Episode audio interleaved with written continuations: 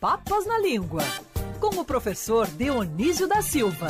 Oferecimento Dr. Roberto Guida, cardiologista e clínico geral. Cuide da sua saúde. CRM 52494629. Ligue 24309063. Já está na ponta da linha com a gente o professor Dionísio da Silva. Semana passada, professor, eu estava de folga. Cuidaram bem do senhor? Bom dia. Bom dia, querida Ágata. Bom dia, querido Cristiano. Bom dia.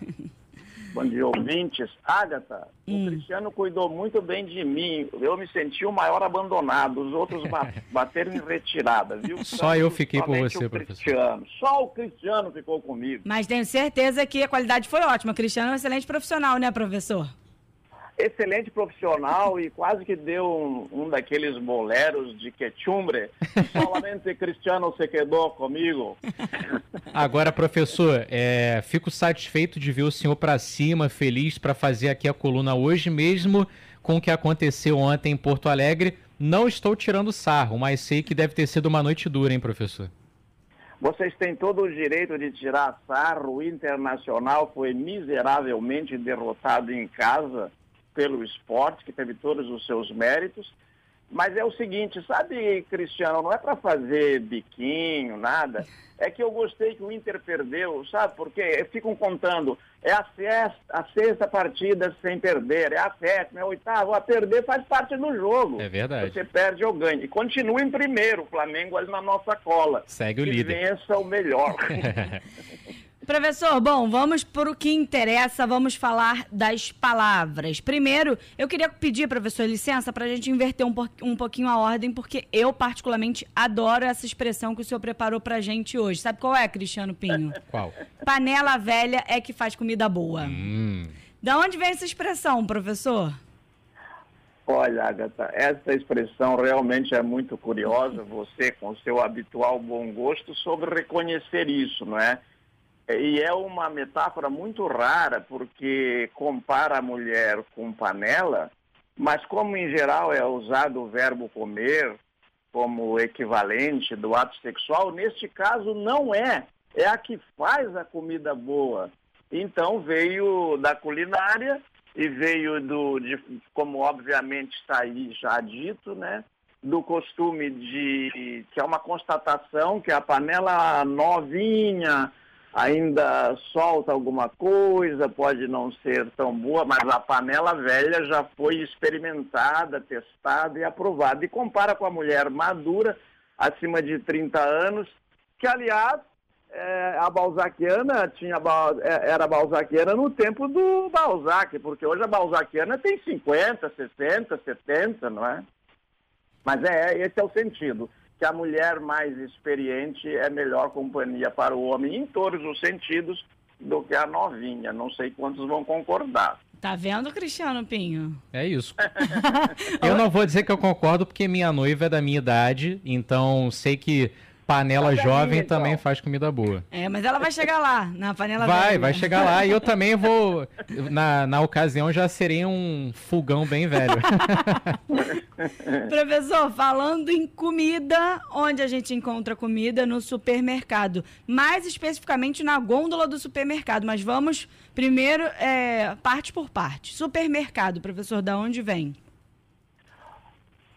Pois é, Agatha, as palavras de comércio, como supermercado, bodega, vendinha, elas foram entrando aos poucos no português e sempre de acordo com as necessidades. As palavras sempre surgem de acordo com a necessidade do falante e do escrevente. Nas outras línguas também. Os nomes do comércio foram surgindo assim, ó, no português. Primeiro surgiu a feira, feira veio do latim féria, que é o mesmo étimo de feriado, de festa, porque nos dias de festa, de féria, se, vende, se fazia feira, isto é, eram vendidas mercadorias nessas aglomerações. Daí depois vieram os árabes, trouxeram outras palavras de mercado. Trouxeram, por exemplo, açúcar, que quer dizer mercado em árabe mas que no português deu açougue, porque o português passou a distinguir. Açougue é onde você compra carne e feira é onde você faz a feira. Inclusive tem açougue dentro do mercado, a parte do açougue, né, professor? E tem o açougue, uma divisãozinha lá, Isso. né? Ali está o açougue separado. Pois é, esse açougue aí veio do árabe açúcar. Depois o supermercado entrou no, no, Brasil, o primeiro de todos é o mercado, né? Mas o supermercado veio para o português do inglês supermarket, que é uma palavra que surgiu no inglês no século XX. Mais precisamente, nós temos até neste caso, como é recente, nós temos o ano da entrada da palavra na língua inglesa.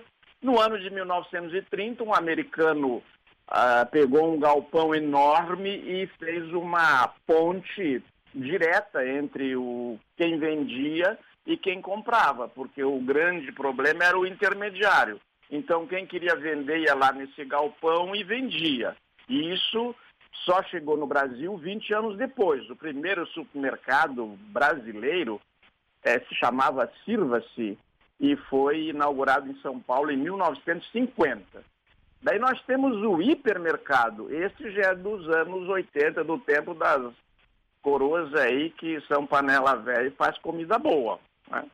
É, a origem da palavra é o latim, de todas elas, a origem remota é o latim mercatus, que é do mesmo étimo de mercadoria, de mercador, do francês merchant, que o inglês trouxe para si, vindo do francês, mas o francês tinha pegado do latim e está lá naquela peça The Merchant of Venice, o mercador, o mercador de Veneza, com Al Pacino e o Jeremy Irons.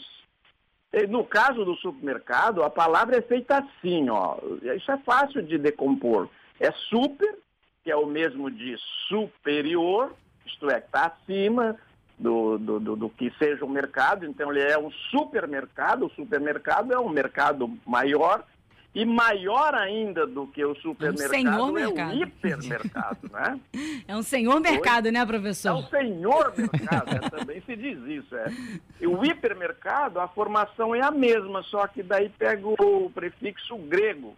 Para algumas palavras se pega o grego, para outras se usa o, o prefixo do latim, que é super. Por exemplo, a Agatha vai ao supermercado, vai ao mercado, vai ao hipermercado, três estabelecimentos maiores do que uma venda, uma vendinha, ou como se diz no sul, no interior do Brasil, ainda uma bodega. Olha, Mas professor. ninguém sofre de supertensão, né?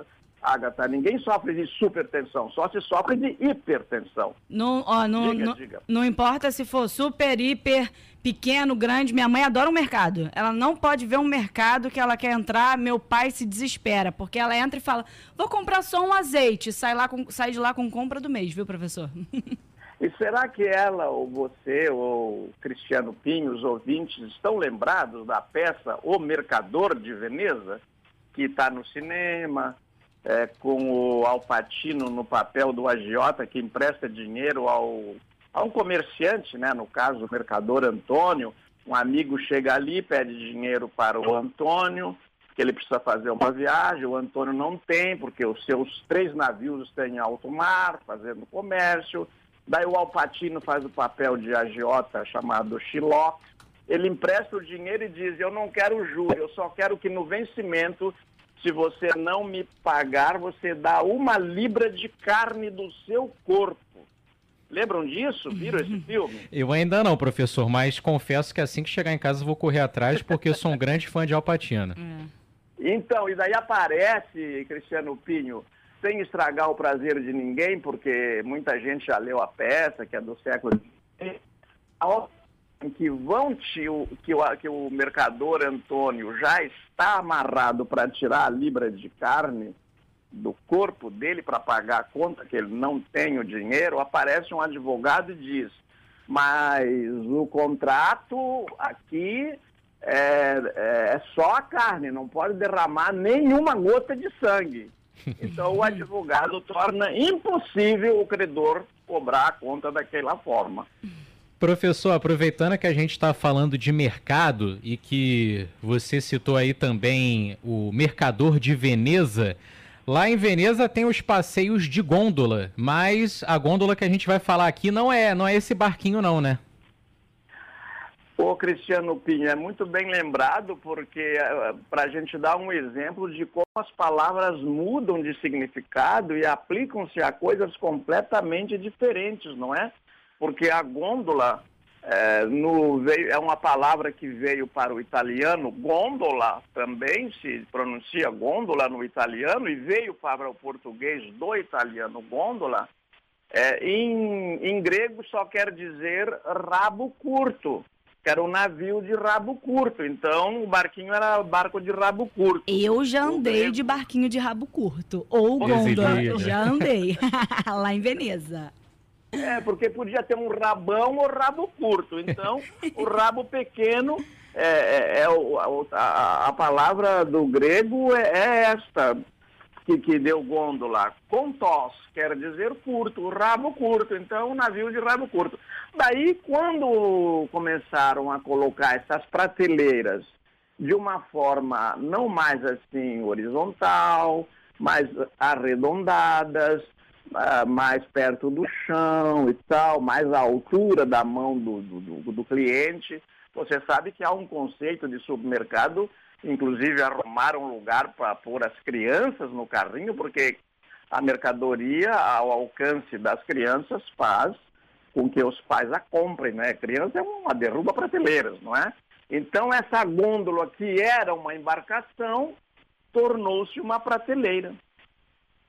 Tá vendo? Era embarcação, virou uma prateleira, Cristiano é. Pinho. Impressionante como. A língua é viva. Impressionante como a língua é viva, como as palavras vão tomando outros significados, mas nunca sem se desprender da origem, e como isso reflete também é, nos objetos, como é o caso. É, o que antes era usado para se retratar aí de um barquinho virou uma prateleira de supermercado e tem até relação com o carrinho do supermercado, a parte onde é, a gente. Mas Faz um o, transformer. O professor, realmente essa parte do carrinho foi feita mesmo para botar as crianças ou isso é improvisação do, do, do ser humano? Não, é, é, são estudos que a criança facilita, porque a mãe vai ir ao mercado com a criança, ou o pai, a criança é colocada ali naquele assento, ela, ela sai, ela, ela está bem acomodada e tal, mas no, o, o, motivo psicológico é estudado. A criança faz o pai comprar mais coisas, mas é evidente que faz. Eu criei uma filha e sei disso.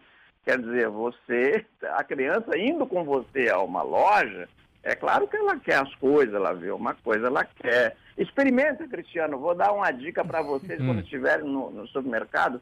É muito interessante a gente observar é, o comportamento do, e a relação pais e filhos no supermercado o pai tem que negociar, porque senão a criança. É, tem tudo, que pagar né? o pedágio, já que a criança está saindo de casa para ir no mercado fazendo esse sacrifício, lá em casa tinha um pedágio. A gente pedia para o meu pai sempre um tic-tac. Eu lembro, sair. e aí, tem, e aí eu tenho certeza que isso deve estar comprovado em algum estudo também. eu lembro que quando eu era mais novo, é, eu morei grande parte da minha vida com os meus avós. Então, quando a minha avó ia ao mercado, ela me levava também, porque eu era o filhinho da vovó, não podia ficar em casa sozinho. E aí, no estacionamento do mercado, tinha uma rede de fast food. Não era proposital aquilo, ali era o pedágio do Cristiano é. Pinho, que não entraria no mercado satisfeito se antes, ou depois, pelo menos, com a promessa de, de, de ser cumprida ali a minha ida ao fast food, se não tivesse essa paradinha para comer uma batatinha frita, aquela comida bem saudável. Todos os estudos, tudo isso está comprovado em estudos, certeza.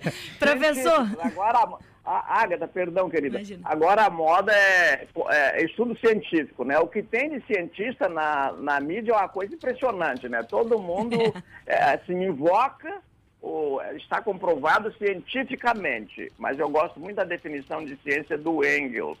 A, a ciência é a eliminação progressiva do erro. Quer dizer, a ciência está sempre errada, só que ela vai se corrigindo, não é?